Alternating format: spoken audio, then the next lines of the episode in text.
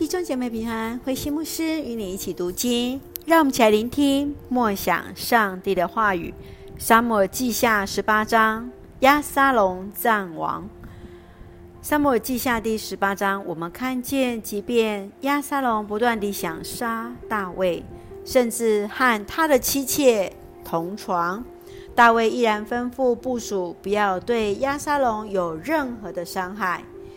约押将军非常清楚大卫那为父的心情，因此才派古实人的奴隶去通知大军已经战胜，以及押沙龙的死讯。让我们一起来看这段经文与默想，请我们一起来看第九节。当时押沙龙骑着驴子经过一棵大橡树底下，他的头发被树枝缠住。驴子跑开，他就被挂在树上。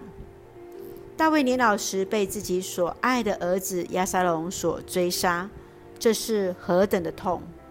圣经特别记载着亚沙龙俊美，头发浓密，但这以法莲森林的战役之中，却是因为他的头发被树枝缠住而挂在树上，也因此被约押将军所杀。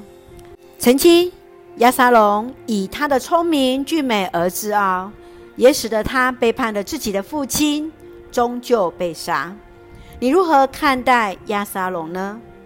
借由亚沙龙，让我们自我反省，是否有哪些的优点而自负、骄傲，来忘却了上帝？求主来帮助我们，也提醒我们。让我们一起用十八章二十八节来作为我们的经的金句。